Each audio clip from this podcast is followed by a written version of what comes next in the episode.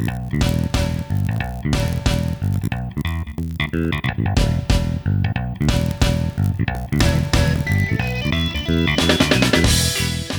Começando o primeiro TegraCast, o podcast da Tegra. É isso mesmo, nossa primeira iniciativa aí com um podcast. A vontade aí de compartilhar conhecimento com vocês. Eu tô aqui com o Polis e com o Alexandre da Tegra. E aí, Polis, beleza? Alô, galera! Tudo bom, Alexandre? Como é que você tá? Oh, tudo jóia, tamo aí. Legal. O Alexandre, o Polis e eu também, nós somos da Tegra. Polis, fala um pouquinho pra gente o que, que é a Tegra, cara. A Tegra é uma empresa que nasceu com o objetivo de fazer software com qualidade. A gente vê no mercado aí um monte de problema aí que é muito falta de planejamento, falta de qualidade nos serviços e a, a proposta da Tegra é exatamente fazer as coisas com qualidade e é por isso que o TegraCast está nascendo. O objetivo nosso é fomentar conhecimento e experiência para contribuir com uma formação de qualidade de serviço. Essa é a ideia da Tegra. Aê, legal. Então, essa é a Tegra. Falar um pouquinho da gente, né, rapidinho. Começando por mim, eu sou o Caio, eu sou desenvolvedor aqui na Tegra. Trabalho aí com Java, já estou um bom tempo no desenvolvimento e... É, fala um pouco de você, Alexandre. Bem, também sou indo da Tegra, né? Trabalho, estou nesse mercado de desenvolvimento de software profissionalmente, alguém pagando dinheiro para mim desenvolver há uns 14 anos. E também o objetivo, que nem Poli já falou, é desenvolver, fazer software, engenharia de software da maneira correta. Que acho que a engenharia de software, como uma coisa em geral, é muito imatura ainda. A gente está caminhando. Talvez a gente tem que tentar fazer o correto. Não sei se o que a gente vai fazer é o correto, que vai ficar gravado aí para engenharia de software no futuro, mas tentar seguir da maneira correta. E acho que um outro objetivo meu também, é, alguém não falou, mas a, a Tegra fica na cidade de Sorocaba, que é interior de de São Paulo. E um dos objetivos é isso também, trazer, dar oportunidade para o pessoal do interior, daqui da região de Sorocaba, ter um emprego de qualidade na, na região, sem precisar se deslocar para São Paulo, para a capital. Legal. Fala um pouco de você também, Polis. Legal. É o seguinte, é, eu trabalho com desenvolvimento já faz mais de 12 anos e sou até mais arcaico que o pessoal aí. trabalhei com MAMPs, Conheci linguagem Velho. bem antiga. Aqueles joguinhos que vinha naquela revista Amiga, tinha uma revista chamada Amiga, vinha os joguinhos, vinha aquele Nimbles, vinha o código-fonte no QBase, que você executava ele no interpretador, mudava lá a velocidade. Eu sou dessa época. E de lá pra cá eu venho acompanhando a tendência do mercado e o que, o que chateia um pouco é você ver como o mercado, em, em busca do dinheiro, ele se deturpa, né? E isso, de alguma forma, motiva a gente a, a, compartilhar o que a gente tem visto de como não fazer as coisas e uma sugestão de como fazer as coisas na, na experiência que a gente tem trazido aí no, no decorrer do tempo. Então, meu nome é Polis, eu sou de Sorocaba, trabalho com desenvolvimento de software, amo a parte de tecnologia, inovação e assim, minha, meu objetivo de vida é compartilhar conhecimento, é tornar esse nosso mundão aqui, é que as premissas seja qualidade, seja serviço de boa qualidade, e é isso que, que me move.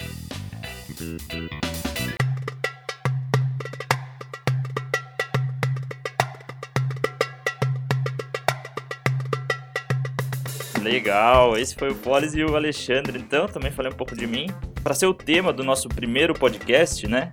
A gente estava pensando qual tema talvez seria mais importante, mais interessante. E um tema que a gente passa no dia a dia aqui da Tegra, junto com nossos clientes e tudo mais, é uma. Um, um problema, digamos assim, que aparece na hora da negociação, né? É, nós somos uma empresa que trabalha com metodologia ágil, e a gente entrega software, a gente desenvolve software para outros clientes, né? E esses clientes têm as suas políticas, suas formas de trabalho. E quando a gente entra nesse, nesses clientes para desenvolver software, um grande desafio é tentar alinhar a cultura e a política da Tegra como empresa desenvolvedora de software e a cultura e a política desse cliente. E quando a gente vai fazer essa negociação e todo essa, esse relacionamento, surge a necessidade do contrato, né? O contrato de prestação de serviço ou da entrega do produto de software. E basicamente a gente tem assim dois tipos de contrato, né, para trabalhar. Ou o contrato de escopo fechado ou o contrato de escopo aberto. E é isso que a gente vai querer falar um pouco hoje, sobre o contrato de escopo aberto. Aí eu queria perguntar para o Polis, é, fala um pouquinho para a gente o que, que é escopo, por que escopo aberto, por que, que tem esse problema, só rapidamente para contextualizar o pessoal. Então, eu acredito que esse mindset aí do escopo, do escopo é, é um pouco deturpado no aspecto de como a gente trata software. Então, um pouco antes, o que, que é escopo? O escopo é você dizer o que o seu produto faz e o que ele não faz. Você delimitar a cerca, você colocar ali dentro da, da régua o que ele deveria se fazer e o que ele não deveria fazer. Então, esse é o escopo. Porém, muitas vezes a percepção, que é o nosso grande problema, a percepção que o cliente tem quanto a escopo é um pouco diferente da quem, de quem está fazendo o produto. Eu não estou nem falando de software agora, estou falando em geral. Por exemplo, você vai falar com qualquer cliente aí sobre, ah, eu queria fazer é, uma suíte, fazer a analogia aí. Para o cliente, a, a suíte, na cabeça do cliente que está contratando, a suíte tem dois chuveiros, tem água quente, água fria, tem desembaçador do vidro, tem várias coisas. E quem está fazendo pensa na suíte como um banheiro para uso do, do, sanitário somente dentro do quarto. Então, a, é importante, na hora que você vai falar do, do escopo, é você entender a perspectiva, a expectativa do cliente. E aí, seguindo o que o Caio colocou, que existem dois tipos de escopo, né? O escopo fechado, que é o mais tradicional, que graças a Deus a gente está mudando essa tendência, e o escopo aberto, o escopo flexível, escopo gerenciado, depende de. Tem, tem, são termos para a mesma coisa, mas em resumo é o seguinte: é muito tentador você, como dono do dinheiro, você, como cliente, você saber quanto vai custar quanto tempo vai levar para fazer e contemplar todas as necessidades que você tem. Porém, isso é uma ilusão, porque diferente de uma manufatura onde você tem uma linha de produção que você já produziu um milhão de peças, então você já sabe quanto tempo leva, quanto custa, quantas pessoas estão envolvidas. Software é um serviço de criação e toda criação ela não tem uma estrada definida. Você precisa contemplar vários aspectos que são variáveis, dinâmicos, que você não vai conseguir fazer um planejamento de longo prazo sem ter mudanças. Então, é uma, é, apesar de tentador você ter um escopo fechado, é uma ilusão, porque essa flexibilidade é natural dos negócios. Então, escopo, é, a proposta do escopo é exatamente essa. Legal. Assim, eu sou mais novo aqui de nós três, né? Eu tenho um pouco menos de experiência para falar de escopo fechado, mas você já tem mais aí bagagem e tal, experiência. Vocês podem falar pra gente de experiências em projetos com escopo fechado, né? Se, se foi um, um projeto bem sucedido ou não, se deu certo. Ah, cara, o melhor cara para falar isso aí é o Xandão. Xandão, as honras são suas, fale bastante sobre isso, meu amigo. É, tem uma, é bem simples falar de escopo fechado. É, não funciona. Estou é, há bastante tempo também no mercado. Esse tempo que eu tô aí todo é projetos para grandes empresas. A questão do escopo fechado é o seguinte: é como eu falei, a engenharia de software ainda é um pouco imatura e isso já contribui pelo fato de a gente não ter ferramenta, a gente não sabe como delimitar as, as fronteiras de um sistema, de um software. Já começa por aí, se não tem isso. E mesmo que ele estivesse, em algumas situações isso é impossível, porque eu tô softwares geralmente para mundo corporativo, eu tô automatizando um processo de negócio. Esse processo de negócio nem sempre está tá definido. O processo de negócio não está definido. E mesmo que ele esteja definido, negócios mudam. E se eu pego um projeto que ele vai demorar um ano, eu fecho o escopo dele agora, por mais que eu consiga fechar, que eu delimite todas as minhas fronteiras, que meu processo de negócio seja bem definido, daqui a um ano vai mudar. Você não tenha, não tenha dúvida. Hoje em dia não existe negócio que fique um ano operando da mesma maneira. Ou vai mudar o negócio, ou vai mudar alguma lei ou vai surgir uma tecnologia que vai comprometer ou vai alterar esse meu negócio. É, a questão do escopo aberto, essa analogia que é, a analogia que geralmente a gente faz de software com engenharia civil é errada, é, mas tem uma, um jeito de fazer essa analogia. Quando a gente faz o software, a gente não constrói a, o prédio ou a casa. Na verdade, o software é o projeto da planta, construção, não existe a fase, na analogia entre desenvolvimento de software e construção civil, não existe a fase de construção, né, de colocar o tijolo. Na verdade existe, mas quem faz isso é o compilador. Então imagine assim, no escopo aberto seria eu vou comprar uma casa, que eu quero construir uma casa do meu jeito. Eu chego, sento com o engenheiro e digo, é, com o arquiteto, com o engenheiro, e digo detalhadamente, faço uma série de entrevistas do jeito que eu quero a casa. E a partir desse momento eu saio, começo a pagar para ele e não, e não vejo o projeto, não vejo a casa. E dali um ano eu vou. Ele vem, volta para mim, entrega a chave, fala: a casa tá pronta, toma aí e eu entro na casa. É com certeza a casa não vai estar nem próxima do que eu do que eu fiz, do que eu pensei lá atrás. Isso é mais isso é mais ou menos o projeto de escopo fechado, né? O escopo é, quando esse trabalho fala de escopo aberto, qual é a ideia? É, em primeiro lugar, a gente tem uma vantagem absurda de engenharia de software em relação a muitas outras engenharias, que é eu consigo construir e reconstruir o meu projeto com um custo muito baixo. O que custa, que na verdade o que é? Compilar o meu sistema. Então quando eu projeto, quando eu faço um sistema, na verdade eu não estou fazendo a construção dele, eu estou fazendo o projeto, é a planta. E a planta não é fácil, é fácil eu alterar conforme. Se, e se eu sento com o arquiteto, é, falo o que eu quero, ele me mostra um desenho, um rascunho, e desse rascunho eu vou dando sugestões, e ele me mostra de novo o rascunho, e a gente vai alterando esse rascunho até chegar na planta definitiva. E daí eu posso construir a casa.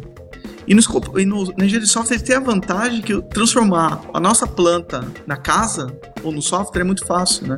Então eu consigo ir evoluindo na planta da casa e como se eu fosse construindo paredes e derrubando paredes físicas com um custo muito mais barato. Porque eu, eu consigo ver o resultado final alterado. Mas a questão é, eu não vou primeiro tentar fechar todo o projeto e depois que fechou aquele projeto, aí beleza, aí eu, eu construo. Então eu posso ir alterando. Essa é a ideia do escopo. E, e um pouquinho mais além, né? Eu posso. Como a gente não se comprometeu em, no escopo fechado, eu venho e assino o, o escopo, tudo que tem que ser feito no começo do projeto, digo o valor, digo quando que vai ficar pronto. E é realmente tentador e seria muito bom, né? Porque também vamos se colocar, ficar do outro lado da mesa, é difícil você entrar no projeto sem saber quando que vai ficar pronto e quanto vai custar. Você tem que ter muita confiança em quem vai executar esse trabalho para você. Exatamente. E a gente tem que pensar também, é, nós estamos aqui no meio de, nós, empresa de desenvolvimento de software e o cliente, nós estamos aqui num, num acordo comercial, né? O cliente está querendo resultado e está pagando por algum produto que ele vai receber. E aí, é, talvez seja é importante a gente falar também essa ideia do produto de software ou serviço de software, né? Porque quando a gente, a gente fecha exatamente o escopo tal, pensando num produto de software, acontece isso que o Alexandre falou. A gente bate o martelo, assina o contrato e no final do, do, do período eu quero, eu quero aquele produto redondinho, com tudo funcionando do jeito que eu pedi. Sendo que nesse prazo de desenvolvimento, as necessidades podem mudar, é, pode ter algumas contingências que façam com que o prazo se estenda um pouco, talvez. E se às vezes eu, ten, eu estendendo o prazo, querendo manter o meu escopo ali, as funcionalidades do escopo, eu reduzo a qualidade do, do que eu estou entregando.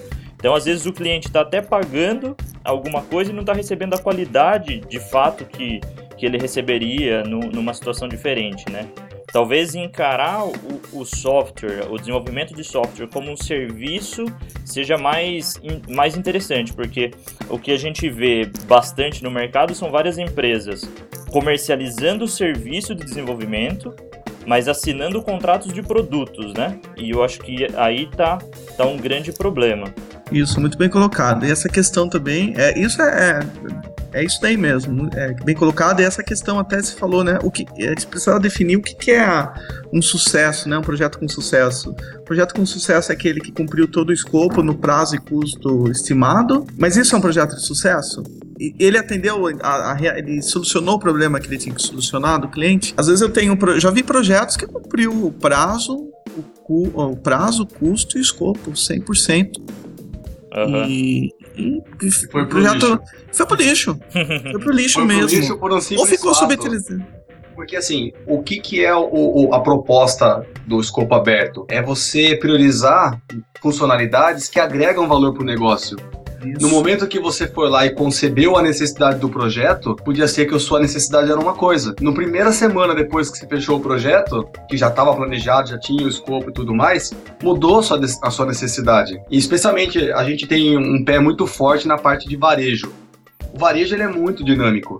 Então, hoje, a sua necessidade, por exemplo, é controlar o seu fluxo de caixa. Daqui uma semana, o governo coloca uma necessidade de imposto que tem que ser trabalhada nos próximos três meses. E se você não adaptar o seu projeto para contemplar essa funcionalidade, por mais que seu projeto cumpra o custo, o prazo, o escopo com qualidade, para sua necessidade pontual, não resolveu. Então, para os olhos da corporação, não é bem visto, porque não atendeu às expectativas.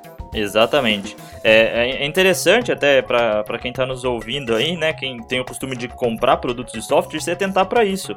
Que apesar de você estar tá assinando o contrato em determinado momento, você vai começar a utilizar o software depois de determinado tempo, por menor que seja esse tempo, né? A gente tenta focar ao máximo em entregar o software o quanto antes.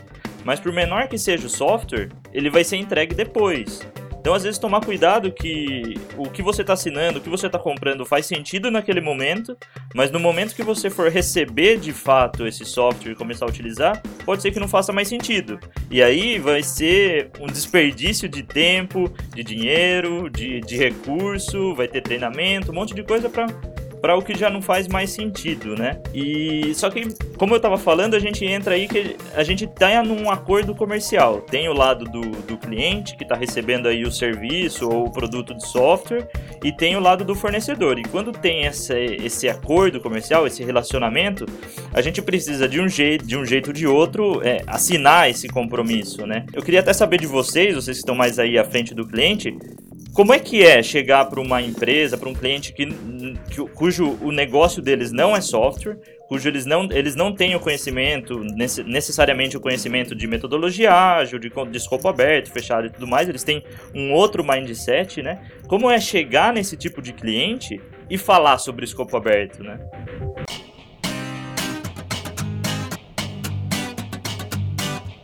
Então, acho que eu sou a pessoa mais indicada para falar isso daí. Sim.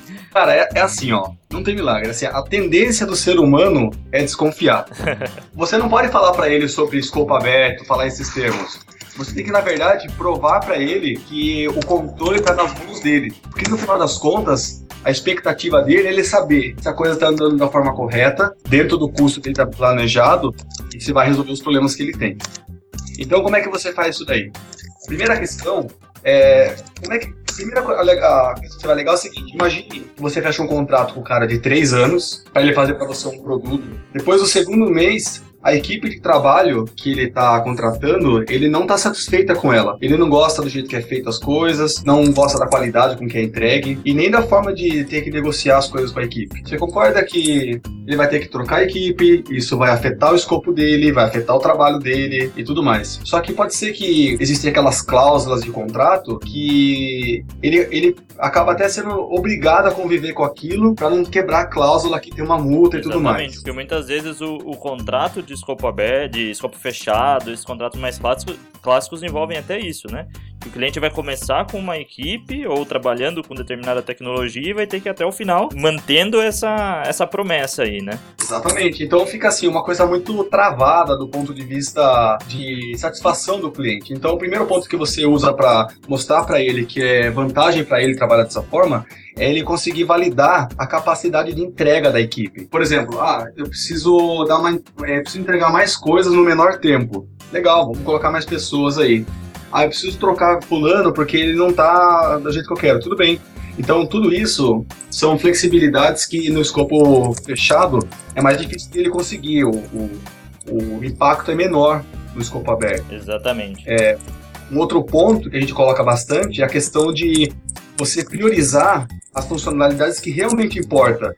Porque quando ele elenca a necessidade que ele tem, ele pensou é uma foto daquele momento. Depois, quando o tempo passa, essa foto pode ser que ela não retrate mais a necessidade dele. Então, no escopo fechado, ele, ele precisa estar tá tendo que renegociar as coisas, fazer troca, tal, tal, enquanto que na, no escopo aberto, a natureza é exatamente ele priorizar o que importa. Se nesse momento o que importa é a funcionalidade X, é ela que a gente vai fazer. Muitas vezes tem, tem funcionalidades que é de bem menor é, trabalho, muito mais fácil de serem feitas, mas que para o negócio agrega muito mais. Sendo que no escopo fechado você criou lá o roadmap e você vai ter que seguir aquilo é, a ferro e fogo. Um outro ponto que a gente coloca, que acho que esse que é o, a bala de prata, é a questão do encerrar o projeto a qualquer momento. Legal. Uma vez que está tendo a oportunidade de escolher o que vai ser feito, com que prioridade, medir a qualidade das coisas, ele tem o direito também de encerrar o projeto aonde ele quiser. E isso é justo, porque na verdade ninguém está fazendo caridade ali, é uma troca justa.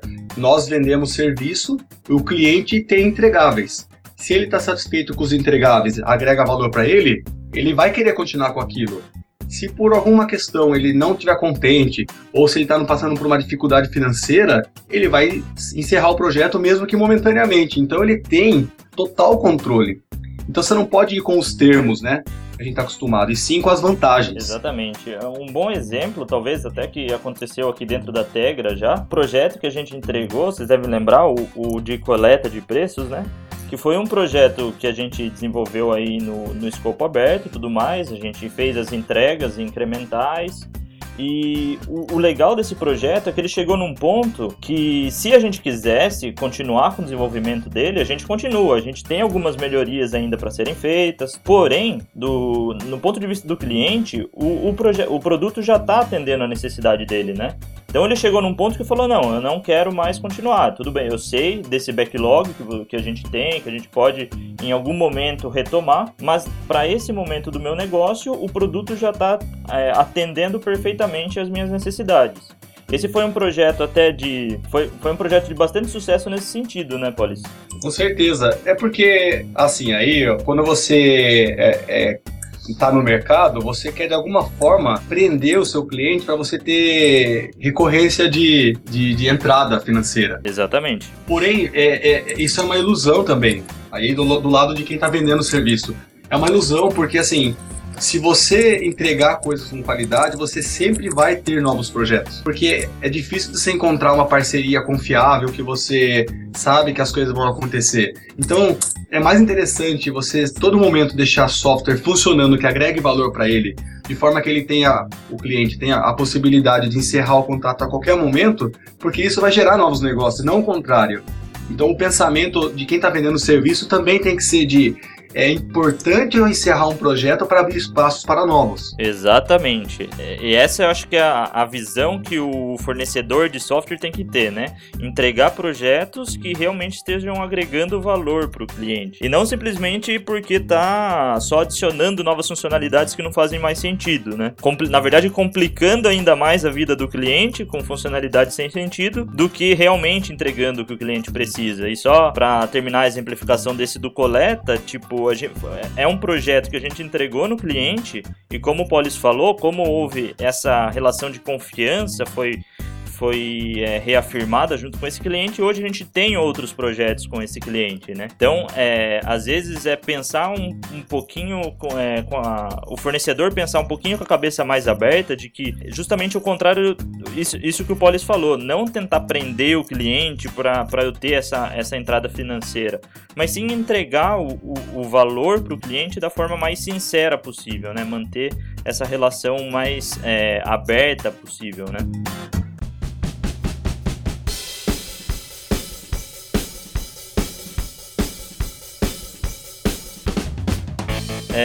Só falar assim, do, do ponto de vista técnico da, um, da produção de software também é interessante o, o escopo aberto, né? Um dos exemplos que eu falei rapidamente, quando a gente às vezes fecha o escopo, a gente fecha até a tecnologia com que ele vai ser usado. Mas é, hoje em dia, todo mundo sabe, a tecnologia evolui muito rápido, novas tecnologias, novas metodologias de desenvolvimento, e isso cria a possibilidade de, de da equipe mantém a possibilidade de inovação da equipe de desenvolvimento aberta, né? Queria falar um pouquinho, perguntar também para vocês, para Alexandre também. Falando em escopo aberto, a gente precisa ter entregas contínuas para o cliente, né? Porque o cliente ele não sabe muito bem o, o que, que ele vai ter desse produto de software. Justamente por isso ele tem que ter pedaços ou entregáveis de softwares o mais constantemente possível. O que, que isso afeta na, na parte técnica, né, do desenvolvimento, do, da rotina de desenvolvimento da equipe? É, essa parte de entregar um pedaço de software com frequência faz é, os alicerces do escopo aberto, não dá para escopo negociável, escopo aberto, não dá para fazer isso com uma metodologia que você não entrega software continuamente, né? Então, isso tecnicamente impõe alguns desafios que também não são muito grandes. A primeira coisa assim é tentar não resolver todos os problemas, é seguir mais ou menos a cartilha do XP, tá?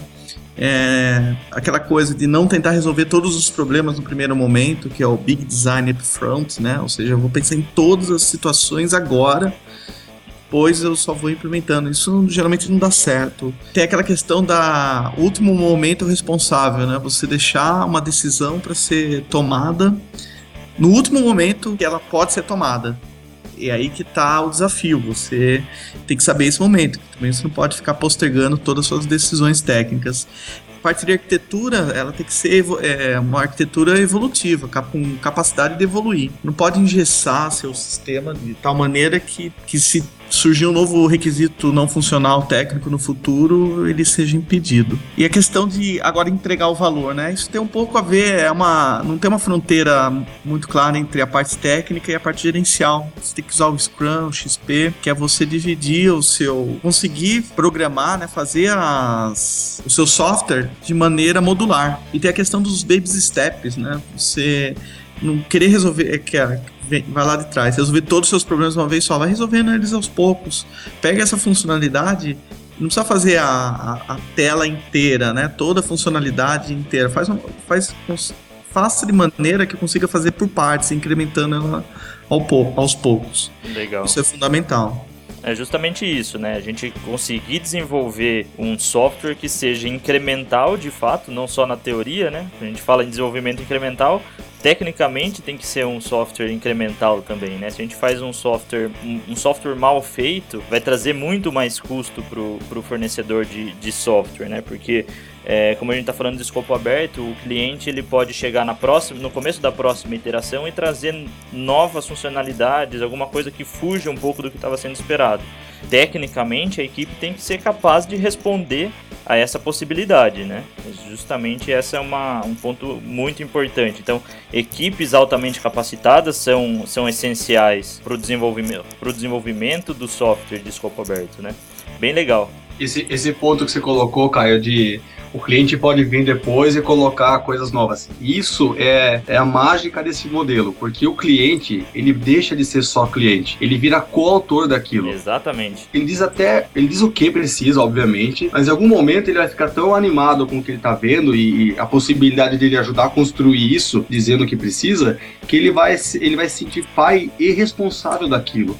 Então, aquela questão que acontece com frequência de que, ah, não, isso aqui não é nada daquilo que eu pedi. Você de alguma forma minimiza isso porque a partir do momento que ele se envolve, ele diz o que ele gostaria, até dá palpites de como ele gostaria, você traz ele como coautor e como coautor todo mundo quer ter o um filho bonito, né?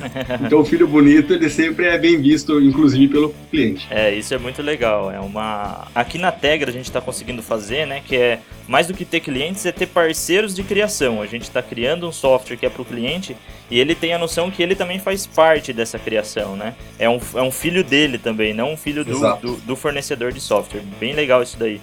É, isso é, pode falar. Isso é fundamental para trazer, você trazer ele para dentro do barco, né? Embarcar o cliente dentro do projeto. Porque também já peguei projetos que o cliente vai lá, te dá, fala assim, ó, quero isso, isso, isso, toma, toma meu dinheiro aqui e me volta daqui N tempo com o sistema funcionando. Exatamente. E se não estiver funcionando, eu vou descer o cacete. Não, e assim, tem, tem, um outro ponto aí que aí entra na parte corporativa, é assim, ó. Muitas vezes quem aprova o dinheiro ou quem vai auditar o dinheiro não é o cara que usa está sendo feito. Exato. Então você, como prestador acontece. de serviço, você está lá fazendo aquilo que o cliente pede, sem envolver ele. No momento que o, o financeiro, o, o, auditor da, da parte do, dos investimentos, ele vai questionar por que está sendo feito aquilo, a partir do momento que o cliente é o coautor daquilo, ele defende aquilo que está sendo feito. Não é o prestador que tem que justificar aquilo, porque ele, se ele está construindo, ele defende aquilo e mostra o valor. Você não precisa nem se preocupar em ter que mostrar o valor daquilo porque o próprio cliente que criou aquilo. Exatamente, né? Tomar o cuidado para você vender o software para quem vai utilizar de fato, né? Porque a partir do momento que quem for utilizar o software estiver comprando, mais do que comprar no sentido de dar o dinheiro, mas no sentido de comprar a ideia, de é, reafirmar que aquele software é importante, que aquela funcionalidade é importante. Quando você consegue trazer a, é, a pessoa envolvida diretamente para dentro do projeto, fica muito mais fácil esse relacionamento com o cliente, né? Ou com quem for realmente liberar o, o dinheiro para o projeto, o financiamento, esse tipo de coisa bem legal. A gente, assim, a gente já tá passando dos 30 minutos, a gente não quer fazer um podcast tão grande, né? Vamos encerrando por aqui esse tema. É, e deu para ter uma noção de que o escopo aberto parece ser só o começo do desafio que tem se desenvolver software da maneira que a gente acha correto. Né? O escopo aberto é só o primeiro passo, digamos assim, na hora de estar tá negociando com o cliente. A gente tem desafios tanto do ponto de vista ali de negociação, do ponto de vista corporativo, de como fazer a análise de negócios, por exemplo, com escopo aberto, é uma disciplina totalmente também pra, que dá para a gente discutir. E do outro lado, do ponto de vista de fornecedor de software, é um desafio também, como a gente já começou a falar aqui. Tem muitos desafios técnicos para serem é, encarados para a gente conseguir entregar o software dessa maneira do, do escopo aberto que a gente aqui na Tegra vem fazendo e acha que é o que, que vem dando certo, pelo menos para a gente, né? Então, é, com certeza tem muito mais coisa para a gente falar sobre escopo aberto, sobre parte técnica, parte comercial, mas a gente vai deixar para os próximos capítulos, digamos assim.